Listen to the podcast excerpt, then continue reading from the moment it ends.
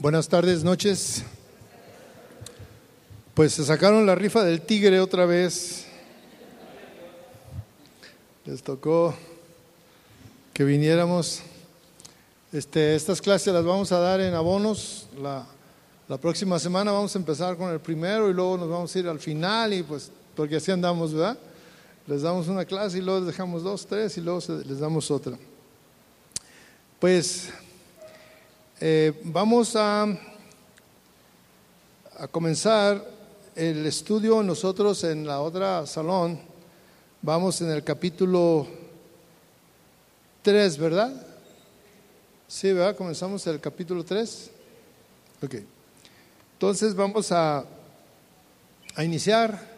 Les pedimos a los que son en este salón, nos, tengas, nos tengan paciencia y a ver qué pescan este, de lo que vamos a hablar, ¿ok? Porque nosotros llevamos una secuencia y ustedes pues van a, este, escuchar una de nuestras clases. Pero la intención es que eh, no dejemos de tener la instrucción. Siempre toda la palabra, este, en cualquier fracción, este, podemos entender y aprender. ¿Ok? Vamos a dar gracias, Padre, gracias por este tiempo hermoso que tú nos das. Pedimos tu presencia aquí en este lugar. Que tu gracia esté con nosotros, Señor. Tu Espíritu Santo se manifieste, Dios. Gracias por cada uno de mis hermanos que viene a aprender de ti, Señor, de tu palabra, a crecer en el conocimiento de tu palabra, Señor, a conocer de ti más, Padre. En el nombre de Jesús te lo pedimos, que tú nos asistas, Señor. Ponemos esta clase en tus manos, Señor. Háblanos conforme a tu palabra, Padre. En el nombre de Jesús. Amén. Bien, eh, el capítulo 3, ah, bueno, estuvimos hablando en el capítulo anterior este, acerca de, ah, de, lo, de, lo que, déjeme, de las, de las ah, cuestiones que estaban sucediendo aquí en, en esta iglesia en Éfeso donde había algunos hombres que habían llegado a meter ideas falsas. Y el capítulo 3 nos habla de una manera muy clara de esto que estaba sucediendo ahí en Éfeso hace eh, dos mil años. Eh, el versículo 1, voy a leer del 1 al 4, al 5, y luego vamos a seguir, a continuar con la lectura.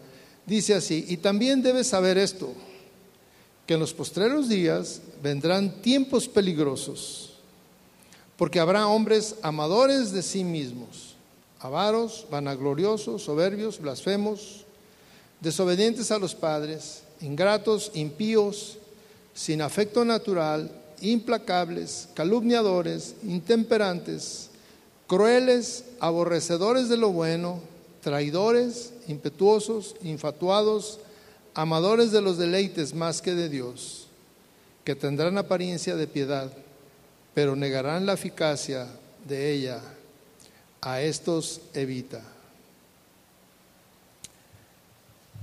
Es muy importante que podamos entender que esta carta se fue dirigida a un, a un pastor, un pastor nuevo y que se le estaban dando unas instrucciones, su maestro, su mentor. ¿sí?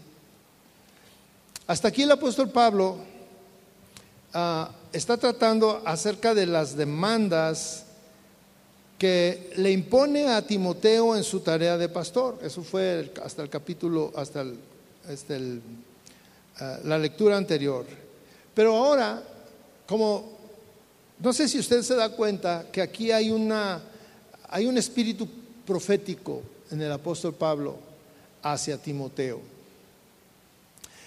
Aquí el apóstol fija su atención en lo que sucede o lo que va a suceder en la sociedad que rodea a esta iglesia nueva, porque esta era una iglesia que estaba naciendo. No había, ahí en Éfeso no había habido una iglesia antes que ella. Era era una iglesia nueva que estaba ahí. Entonces, eh, le está diciendo cuál iba a ser la influencia a la que se iban a enfrentar los pobladores de Éfeso. ¿sí? Era una influencia trágica. Y le está diciendo, también debes saber esto. Esta es unas palabras proféticas.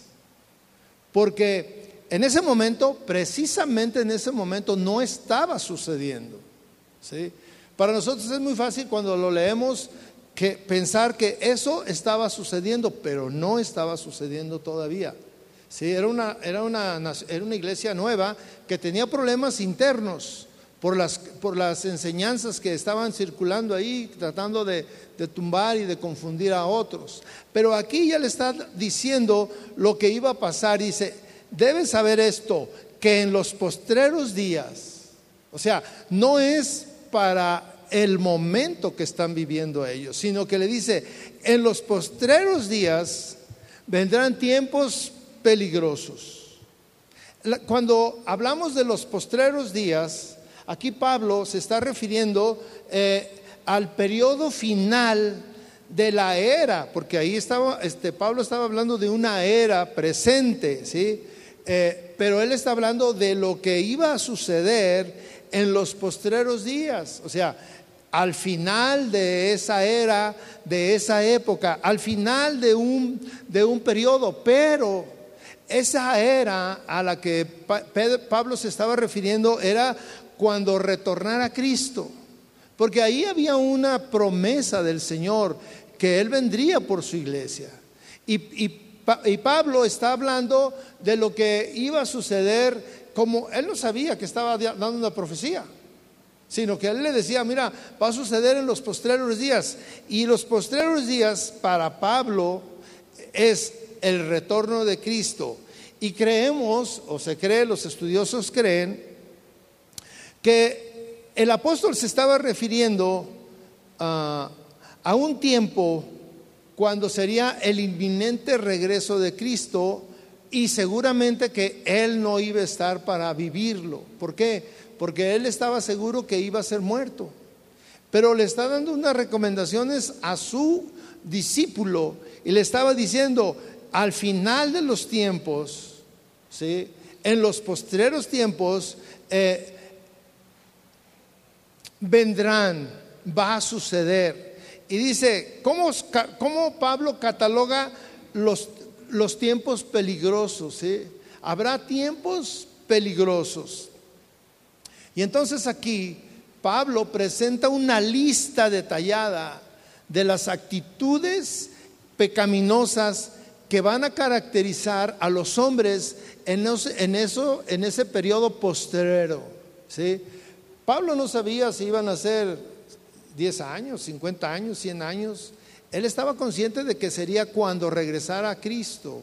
Cuando Cristo regresara por la iglesia, sería, estaría marcada por estos sucesos, estaría marcada por, por estas actitudes en los hombres. Y aquí habla, da una lista de los pecados, porque aquí estamos hablando de, es una lista de, de actitudes pecaminosas que iban a suceder. Hay una cosa importante, muchas de estas cosas todavía no se daban entre ellos. Muchas de, estas actitudes pecaminosas no las conocían. Había pecado, pero no había una actitud tan pecaminosa como la está detallando el apóstol. Dice, en los postreros días serán tiempos peligrosos que estarán marcados porque habrá hombres amadores de sí mismos. ¿Sí?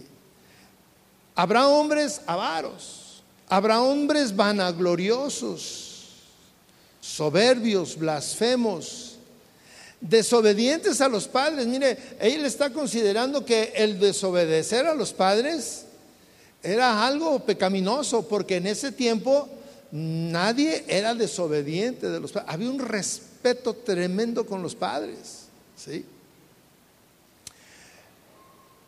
Ingratos. La palabra ingrata también tiene que estar relacionada con los padres, pero también con otras personas. La ingratitud en ese tiempo no era tan marcada, pero él la marca, la, la menciona como algo marcado. Hombres ingratos, hombres impíos. Había impiedad en ese tiempo, pero no era tan, tan tanta. Dice, sin afecto natural, implacables, calumniadores, intemperantes, crueles, aborrecedores de lo bueno, traidores, impetuosos, infatuos, amadores de los deleites más que de Dios. Y esto con lo que termina eh, ese listado es algo eh, que debe de, todo debe de llamar nuestra atención, todo lo que dice.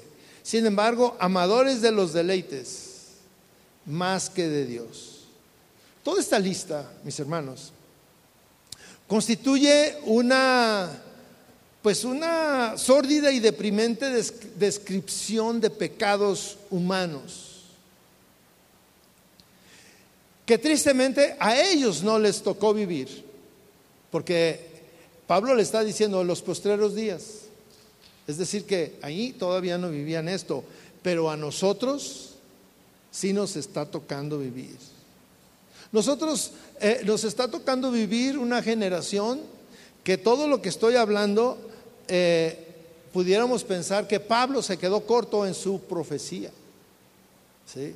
Porque estamos viviendo todo esto, lo estamos viendo, pero no solamente esto, habría que agregarle muchas otras cosas más que están sucediendo ¿sí?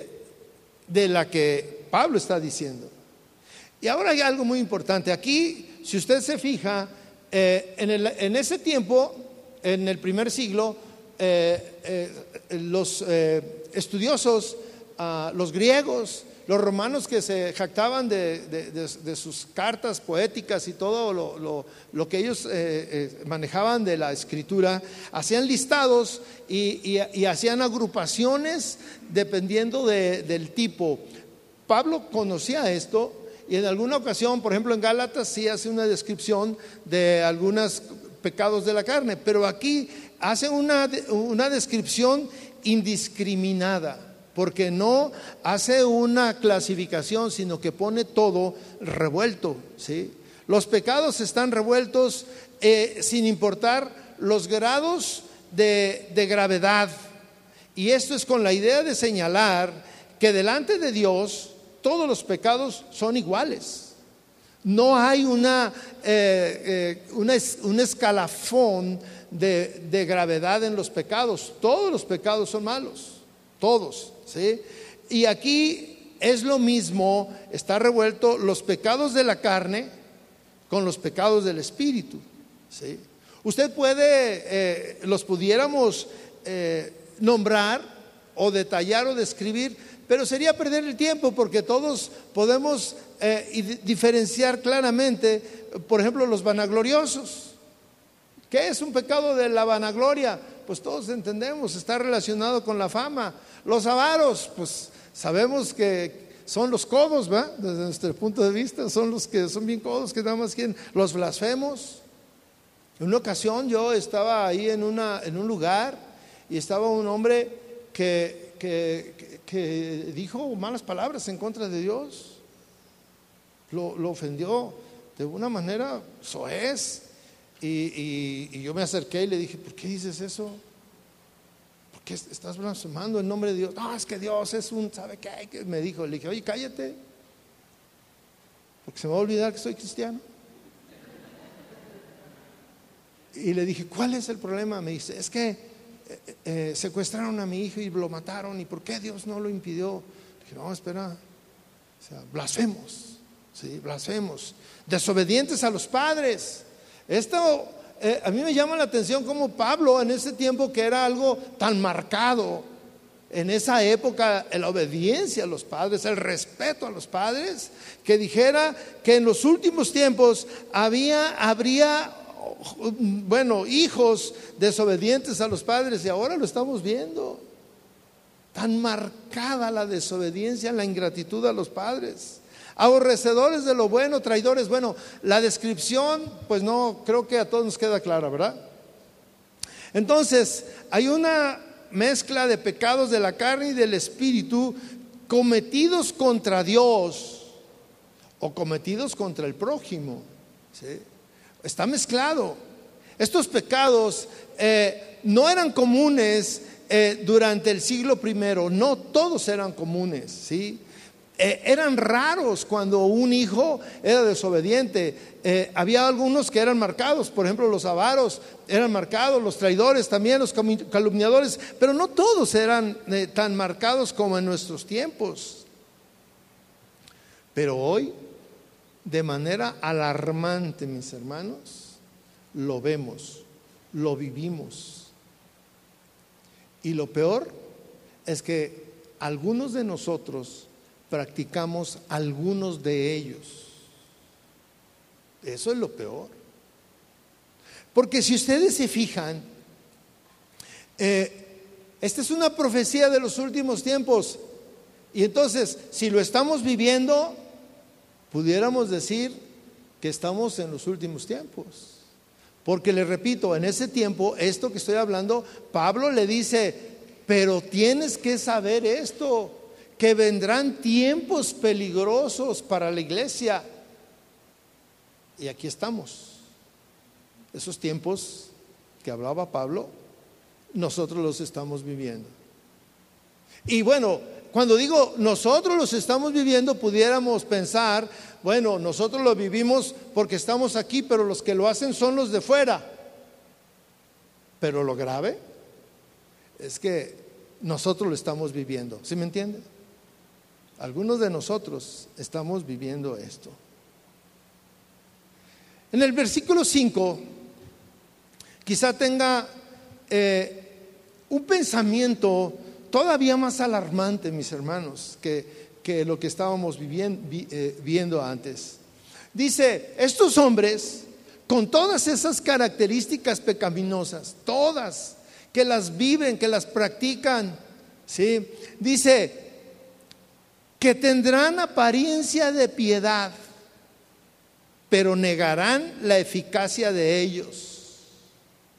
A estos evita. Fíjese cómo dice, tendrán apariencia de piedad. ¿Usted puede entender eso? ¿Cómo es que alguien tenga apariencia de piedad? Esta es una cláusula, este versículo es algo pues muy, muy punzante. Y el apóstol lo, lo, lo, inserta y si ustedes se fijan, no le está diciendo a Timoteo que ya está sucediendo ahí repito, esto es muy importante, eso no está sucediendo ahí. Esto sucederá en los últimos tiempos, ¿sí?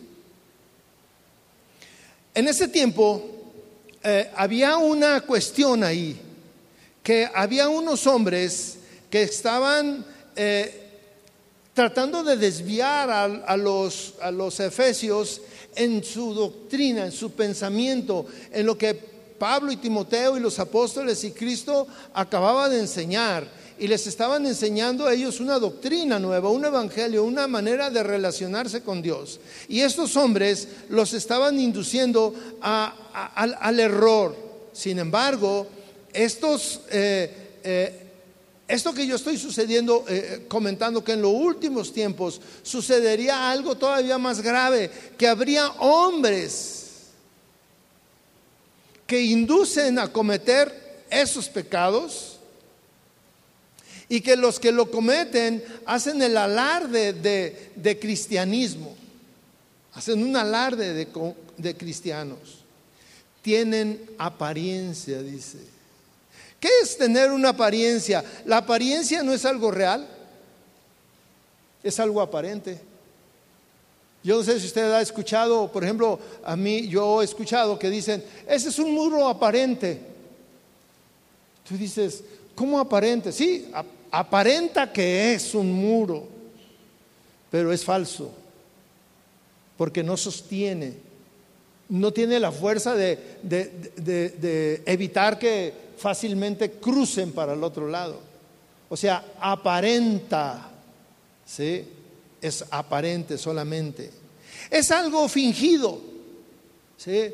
Finge, este, y bueno, eh, alguna vez les ha tocado, o a lo mejor usted le tocó llorar cuando le iban a pegar, antes de que le pegaran. Y aparentaba sufrimiento y todo ese rollo, ¿verdad? Pero ya se iba y ya. aparentas, ¿sí? Es fingido.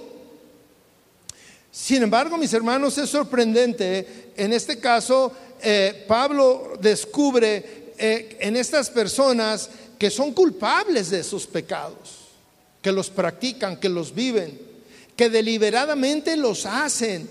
Y, pero ellos siguen encontrando en la, en la religión una forma de escape, una forma de callar sus conciencias, pero que en la práctica su vida no es piadosa.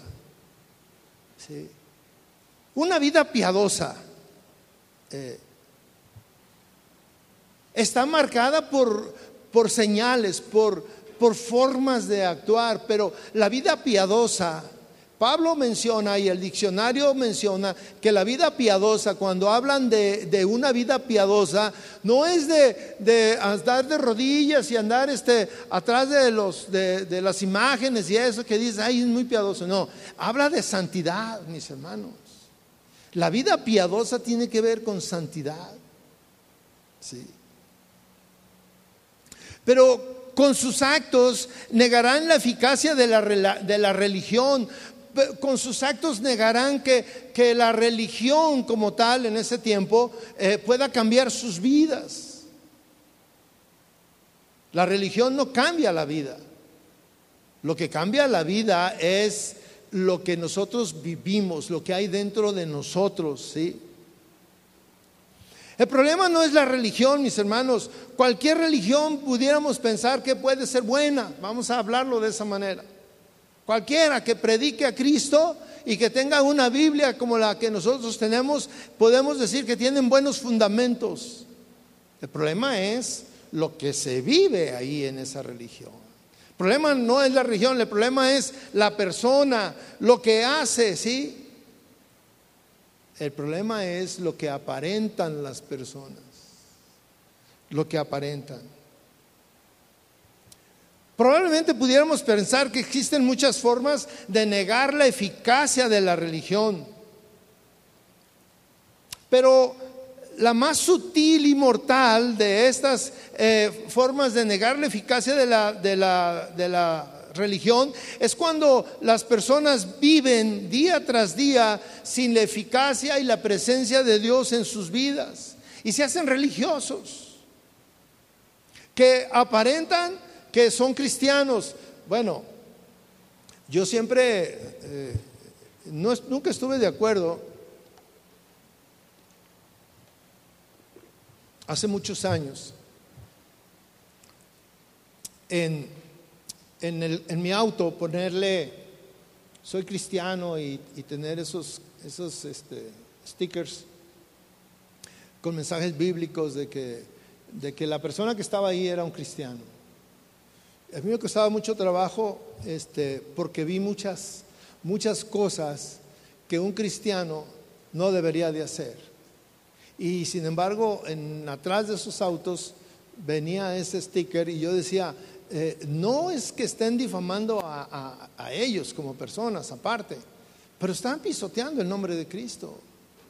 Porque están, están diciendo que er, esa persona es un cristiano, pero vive de una manera que no corresponde a un cristiano.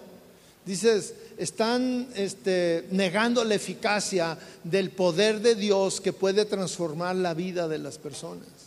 Porque si no has sido capaz de transformar tu vida, pudiéramos decir que se está negando la eficacia del Evangelio. Yo decía en alguna ocasión, y quiero que me entienda bien, este ejemplo. En alguna predicación yo dije que a veces negamos tanto el poder de Dios y creemos o, el efecto que produce la puerta de una iglesia puede ser más poderoso que el poder de Dios. Y decían, ¿por qué? Porque mire, muchas personas vienen a la iglesia y vienen enojados. Hay matrimonios que vienen enojados.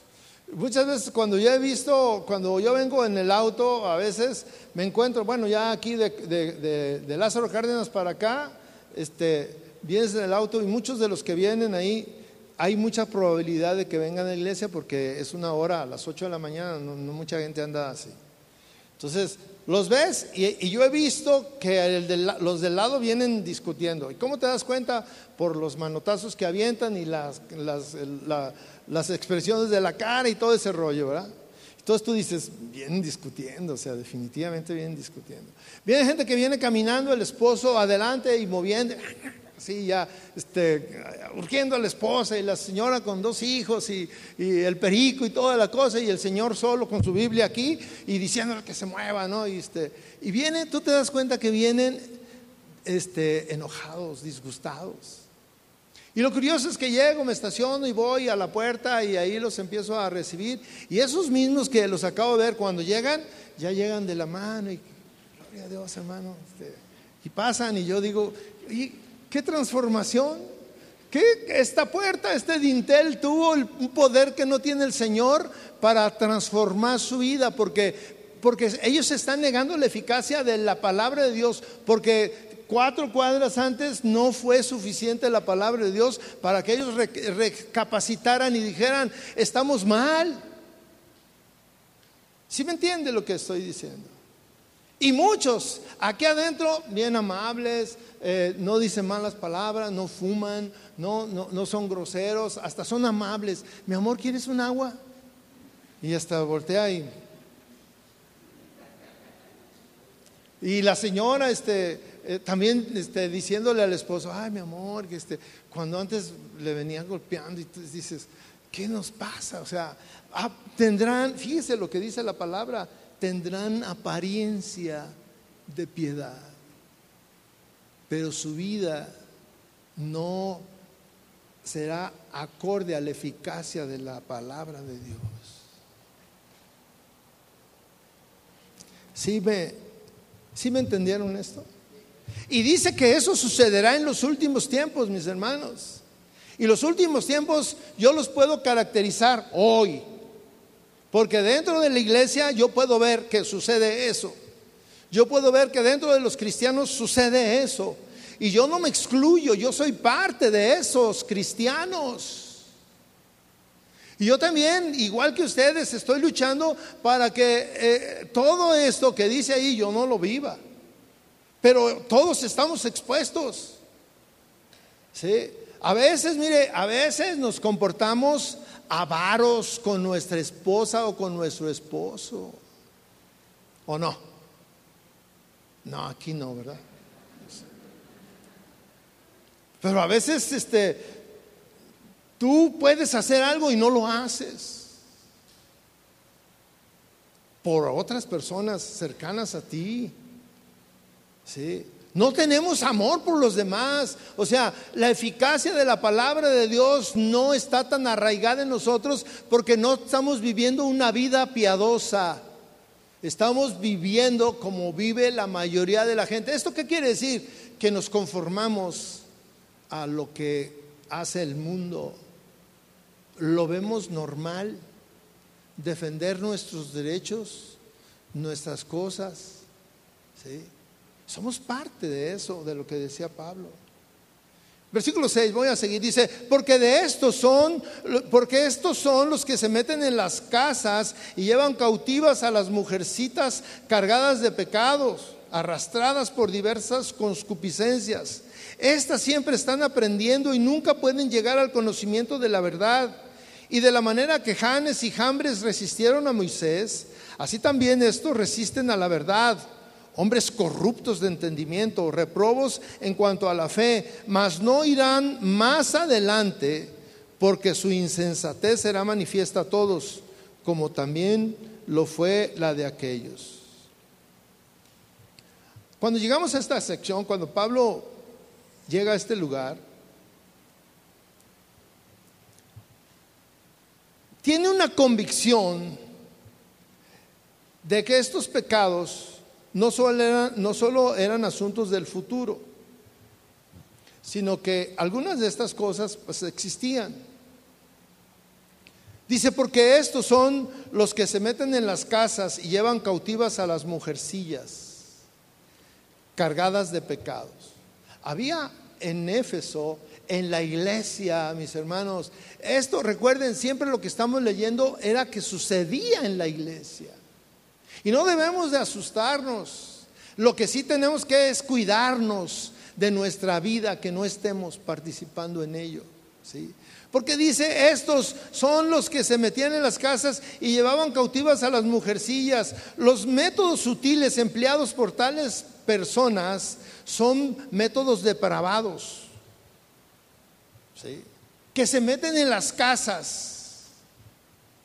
Y las palabras mujercillas en ese tiempo eran traducidas como, como débiles mujeres, que eran seducidas fácilmente y que eran llevadas a una gran multitud de pecados, mis hermanos. Hoy en día, hoy en día, mis hermanos, miren, este, se los puedo decir, eh, me acaba de hablar un hermano, un, pastor, para pedirme consejo. Pastor, ¿qué hago? Hay una mujer que insiste, me quiere seducir, se me insinúa, anda atrás de mí. Él es casado, él es un pastor. ¿Qué hago? Pues córrela.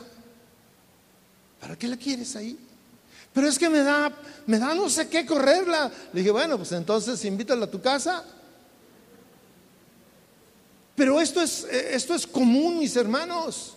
Pero también hay hombres que están seduciendo a las jóvenes, a las mujeres. Y, hoy eso ya es como una cuestión de que hay mujeres débiles.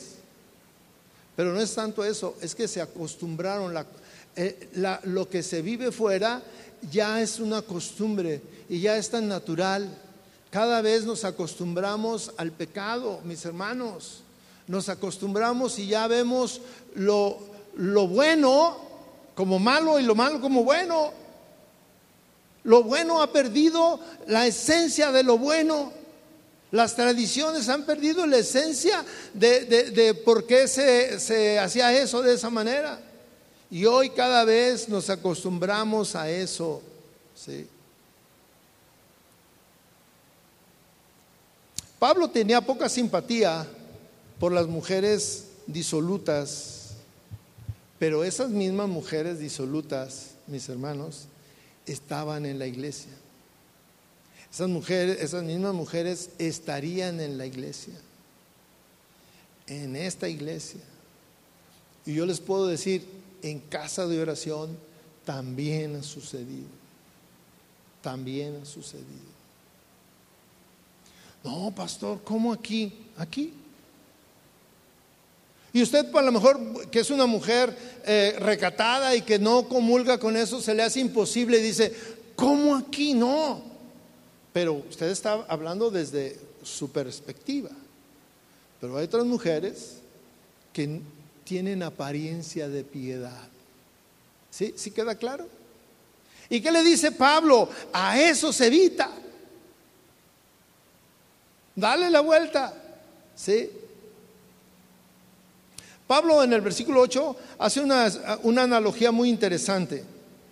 Dice, y de la manera que Janes y Jambres resistieron a Moisés, así también estos resisten a la verdad hombres corruptos de entendimiento, reprobos en cuanto a la fe. Los dos, los dos hombres o los dos nombres que se mencionan aquí, en el tiempo de Moisés, recuerdan que Moisés fue en el tiempo del faraón. Ellos, eh, estos dos hombres eh, trataron de, de duplicar las obras que Dios estaba haciendo. Ellos eran magos. Ellos eran magos del faraón. Y ellos se resistieron, o sea, trataron de duplicar las obras de, que hacía Moisés, y eso usted lo puede leer en Éxodo 7:11. Aquí habla de lo que hicieron estos magos, mas no habla de sus nombres. Eh, los nombres eh, se excluyen en, el, eh, Éxodo, no aparecen, pero en la tradición judía, ¿sí? lo conocían y Pablo conocía la tradición judía. ¿sí? Aunque en el libro, en, en, la Biblia no aparecen esos dos nombres, pero Pablo como conocía eso, en su carta sí lo menciona, porque él conocía la tradición judía y ahí, ahí habla de esos magos. ¿sí? La fuente de, de, de Pablo Era la literatura cristiana de la iglesia primitiva. Por tal razón, él conocía eh, esos nombres y le eran familiares. Y él también se lo está transmitiendo a Timoteo, porque Timoteo también conocía la, escritura, las escrituras eh, eh, del Antiguo Testamento. Lo que, lo que está sucediendo aquí, eh, Pablo está hablando de que en la, en la, cuando era la liberación del pueblo judío de los egipcios, era un, era un anticipo de lo que se iba a experimentar o de las de todas las, las, dificultades que experimentaría la iglesia primitiva y sus líderes. Hay un paralelismo entre la experiencia que él está viviendo, porque aquí tenía un problema. Dos hombres le estaban causando un problema ahí en esa iglesia, Himeneo y Fileto. Ellos estaban obstruyendo la labor de Pablo, como estos dos hombres, Janes y ¿cómo se llamaba el otro? Ellos estaban obstruyendo lo que hacía Moisés. Pero como Pablo conocía bien, este, él está poniendo ese paralelismo y dice, ellos no van a, seguir adelante, ellos van a caer, su verdad o su mentira va a ser descubierta. Y todo lo que ellos están enseñando a la iglesia va a ser descubierto, mas no irán más adelante. Y aquí habla de una insensatez, su insensatez será manifiesta a todos. Mis hermanos, cuando hay una persona necia entre nosotros, es notorio, es notorio. Y nosotros eh, debemos de entender, estas personas eh, quieren confundir a la iglesia. Y nosotros tenemos que estar muy atentos, mis hermanos, porque eh, esto que estaba escribiendo Timoteo, pues era algo como que pues, va a suceder, pero no nos preocupamos porque sabe cuándo. Y la gente no lo conocía. Esto que yo le estoy hablando, que nosotros conocemos, la gente de eh, los miembros de la iglesia de Éfeso no lo conocía, porque esta carta fue dirigida a Timoteo. Y le están alertando a Timoteo, pero debes de saber esto, Timoteo, que en los últimos tiempos vendrán hombres, bla, bla, bla, todo esto. ¿Sí? Sin embargo, hoy, hoy es una alerta para nosotros, porque esto que yo estoy hablando es una realidad entre nosotros. Y, y lo que yo quiero que usted reflexione es, lea esa lista que Pablo dice en los postreros días, dice, lea esa lista, identifíquese con alguno o elimine a todos y diga, yo no soy parte de esa lista. Yo no soy de esos hombres que hablaba Pablo. Pero si tú encuentras que hay algo ahí que te identifica, pídele a Dios que te perdone y cambia. Porque si tú tienes alguna de esas cosas, seguramente que viene la siguiente parte, tendrás apariencia de piedad. Voy a ir al instituto bíblico con tu Biblia.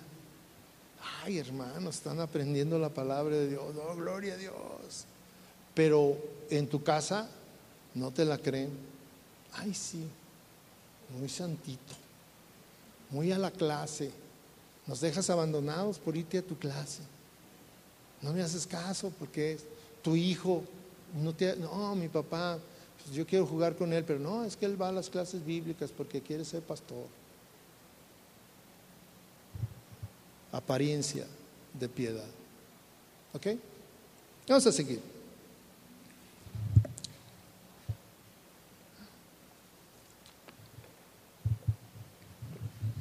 Pero tú, dice, le ahora le cambia, pero tú has seguido mi doctrina, conducta, propósito, fe, longanimidad, amor, paciencia, persecuciones, padecimientos, como los que me sobrevinieron en Antioquía, en Iconio, en Listra, persecuciones que he sufrido y de todas me ha librado el Señor. Aquí Pablo, bueno, yo les decía a los estudiantes allá que esta es una carta prácticamente de despedida. Estaba en la prisión y ya de ahí ya no salió, eh, fue muerto. Y él está, eh, le está hablando, eh, le está dando las últimas recomendaciones a su discípulo. Entonces, por esa razón, aquí Pablo le, vuelve a escribir y, le, le, llama su atención, le recuerda cuál era el ejemplo que le deja el, el mentor, el maestro a su discípulo. ¿sí? Tú, pero tú, se refiere a que él no es como aquellos, ¿sí? sino que él es con una manera de ser diferente de todos aquellos, pero tú has seguido mi doctrina. ¿En qué se basaba su doctrina? Lo menciona, la doctrina es una forma de vida, una relación con Dios. Y entonces le dice cuál es la doctrina que, Timoteo ha seguido, porque él estuvo con él en muchas cosas, ¿sí? ¿Cuál era lo que él le había dado como ejemplo? Conducta. ¿Cómo te conduces? ¿Cómo actúa? ¿Sí? Propósito. ¿Cuál es el propósito de su vida? Eran propósitos claros que Timoteo conocía. Su fe, lo que él creía, su longanimidad, su amor, su paciencia. Y bueno, aquí quiero hacer un alto. Hablar de paciencia a veces es difícil, ¿verdad? En nuestro día a día. Piensa hoy, ¿fui paciente? Y, y, Pablo le dice, en mi paciencia. Paciencia con él, pero paciencia con los necios. Paciencia con los que vienen y te quieren sacar de quicio. Paciencia en, circunstancias ay, difíciles. Paciencia con, con, tu hijo que, que, es así, con tu esposa, con tu esposo, con tu compañero de trabajo, con tu hermano. Paciencia. ¿Cómo? El tráfico eh, nos saca de quicio. Ya hasta te enojas con el güey. También, o sea, te enojas ya con todo. ¿Cómo? Ay, ¿por qué hice esto? Somos probados día con día, mis hermanos. Y Pablo le dice, tú has seguido mi ejemplo. ¿Usted entiende lo que es un ejemplo? ¿Sí? Es una manera de, de seguir, o sea, lo que él hace, yo voy a hacer. Persecuciones Pablo fue perseguido. Padecimientos. Como los que me sobrevinieron en Antioquía, en Iconio, en Listra. No solamente fue una vez que fue perseguido. Aquí probablemente Pablo, eh, Timoteo acompañó a Pablo en sus viajes y había sido testigo de cómo se comportaba cuando era perseguido. ¿Cómo tú te puedes comportar cuando eres perseguido, cuando tu vida está en peligro?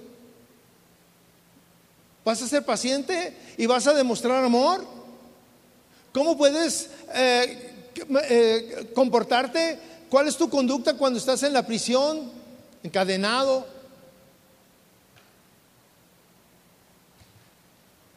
Aquí nos habla esto de la relación que existía entre un discípulo con su maestro. Porque el, el alumno había seguido de cerca a su maestro, lo había observado cuidadosamente. Y Timoteo tenía un gran ejemplo quien seguir. Esto es bien importante, mis hermanos, eh, y yo creo que es un reto para un pastor. Porque un pastor es el ejemplo de su iglesia. De Pablo eh, no conoció a Cristo y sin embargo conoció tanto de él por medio de lo que le dijeron de las escrituras que él dijo, yo voy a reproducir lo que yo creo que era Cristo y cómo era Cristo. Y él se, se puso como un ejemplo, porque lo dice claramente, lo que viste y oíste de mí, eso haz. Entonces, eh, Pablo se queda como el ejemplo para Timoteo y le dice, tú vas a hacer eh, lo mismo que yo hice, tú lo vas a hacer. Y ahí viene la reproducción. Entonces, cuando llegamos a una iglesia, el pastor, y mire, la palabra de Dios es clara y, nos compromete a todos, porque la palabra de Dios no es nada más para, los, para las ovejas o los estudiantes. La palabra de Dios es para el pastor y el maestro, ¿o no? Y nosotros los pastores y los maestros tenemos que ser así como Pablo le estaba enseñando y le estaba diciendo, el ejemplo, tú lo viste, tú lo viviste conmigo. Un ejemplo de paciencia. Y si no, nosotros somos los que estamos fallando.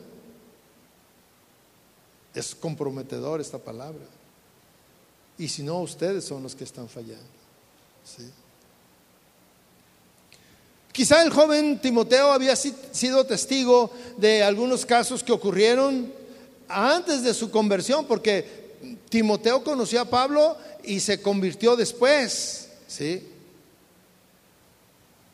Pablo era un amigo de la familia y tal vez cuando Pablo llegaba y veía su ejemplo, Timoteo se sintió atraído a seguir ese ejemplo. Y él dijo, yo quiero ser como este hombre porque tiene algo, porque tiene algo. Sin embargo, lo que el apóstol eh, está tratando de hacer es llevar a, a Timoteo a confiar, porque siempre fue así, a confiar en Dios. Todo lo que Pablo hacía no era para que la gente llegara con él y le dijera, ay Pablito, tú eres lo máximo. No, Pablo decía, yo soy un siervo del Señor. Y los llevaba a la gente a Dios. Y el propósito de estas clases, mis hermanos, es que nosotros también podamos ir al Señor y llevar a los estudiantes al Señor. Y qué bendición, mis hermanos, que muchos de ustedes sean un testimonio y que rebasen a sus maestros. Timoteo rebasó a su maestro. Y gloria a Dios, porque dejó un gran legado para nosotros. Que ahora nosotros, eh, Pablo con todas sus cartas, y mire, cheque una cosa, había doce discípulos que siguieron y estuvieron con el Señor. No los estoy menospreciando, solamente le estoy eh, poniendo un ejemplo. Había doce hombres que seguían al Señor, de cerca, con Él, a todos lados. Pero ninguno de esos doce destacó ni dejó un legado tan extenso como Pablo, que no fue de esos doce. Pero le voy a decir algo, Pablo tenía una pasión por el Señor. Y ahí es donde nosotros tenemos que mirar la pasión que nosotros tenemos por conocer de Dios, por buscarlo. La pasión es fundamental en todo lo que hacemos en nuestra vida, en todo. Si tú no tienes pasión por eso, dirían, eres un mediocre. No estoy ofendiendo, simplemente le estoy diciendo que es muy importante la pasión con la que nosotros tomamos el asunto de seguir al Señor. Piensen eso, doce hombres que conocieron al Señor, un hombre que no lo conoció y que fue más prolífero en sus escritos que, nos, que tenemos hasta este tiempo. Amén. Gracias, mis hermanos.